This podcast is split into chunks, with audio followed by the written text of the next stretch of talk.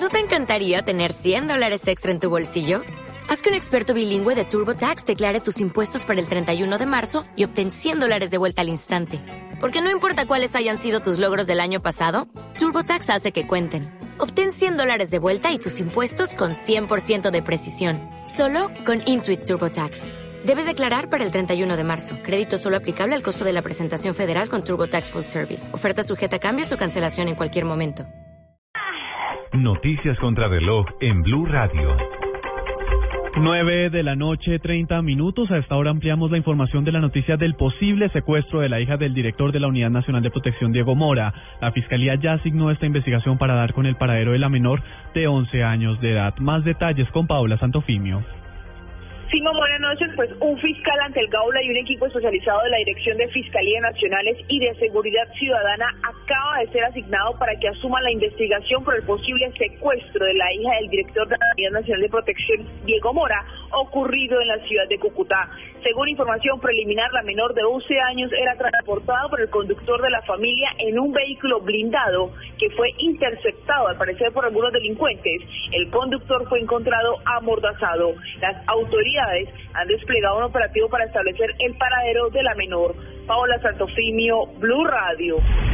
Precisamente el presunto secuestro se habría dado en la ciudad de Cúcuta. ¿Cómo avanza esta investigación en la capital de Norte de Santander? Se lo preguntamos a Juliet Cano. Las autoridades desplegaron un operativo para dar con la hija del director de la UNP, Diego Mora, secuestrada en las últimas horas en Cúcuta. La niña de ocho años fue raptada cuando salía de clases y su escolta fue a recogerla. Según fuentes extraoficiales, Daniela Mora tenía un celular que fue rastreado hasta San Cayetano, pero luego se perdió la señal. Las autoridades no se han pronunciado sobre este plagio. Desde Cúcuta informó Juliet Cano, Blue Radio. Y en comunicación con Blue Radio, Diego Mora, director de la Unidad Nacional de Protección, confirmó esta trágica noticia. Al ser preguntado si su hija fue secuestrada y si tenía información de este suceso, esto respondió. Sí, señor, es cierto. No, aún no sabemos aún. No, no sabría como a las seis. Sí, señor, fue en Cúcuta.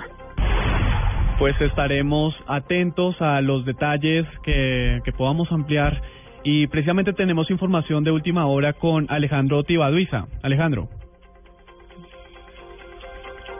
Ampliaremos esta información a las 10 de la noche y en más y más noticias, pues luego de más de seis horas de audiencia, un juez de apelación no aceptó el preacuerdo al que había llegado la fiscalía y dos de los implicados en la tragedia ocurrida en el municipio de Fundación Magdalena, donde murieron 33 niños.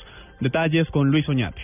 El preacuerdo que no fue avalado por el juez buscaba que Jaime Gutiérrez Ospino, conductor del bus, y Manuel Salvador Ibarra, líder evangélico, fueran juzgados por el delito de homicidio culposo con penas de hasta nueve años y no por el de homicidio simple con dolo eventual, cuya pena máxima es de 33 años.